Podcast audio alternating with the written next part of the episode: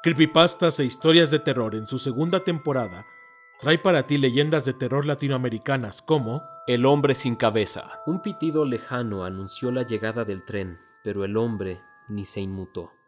Tampoco se percató de cómo el ferrocarril le cercenaba la cabeza limpiamente al pasar a toda velocidad entre las vías. La casa de la tía Toña.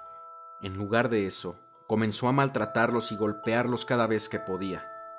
Cada vez que renegaban contra ella, los golpeaba con más saña, hasta que llegó el día en que tomó un machete y en un arranque de locura mató salvajemente a todos aquellos chicos sin hogar.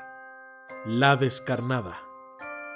Queriendo cumplir con la tradición de apedrearla, la porrearon con rocas hasta hacerla perder el bebé que llevaba en su vientre, sin saber de esto. Humillada y moribunda, la mujer levantó su mirada al cielo. La bailarina y el payaso.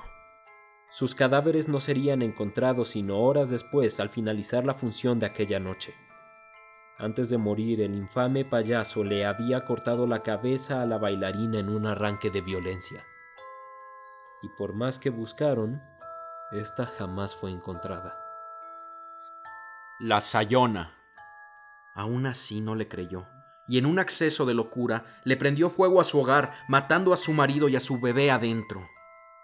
Luego fue a buscar a su madre, quien también era inocente, y la mató dándole tres machetazos en el vientre. Y, muchas otras más.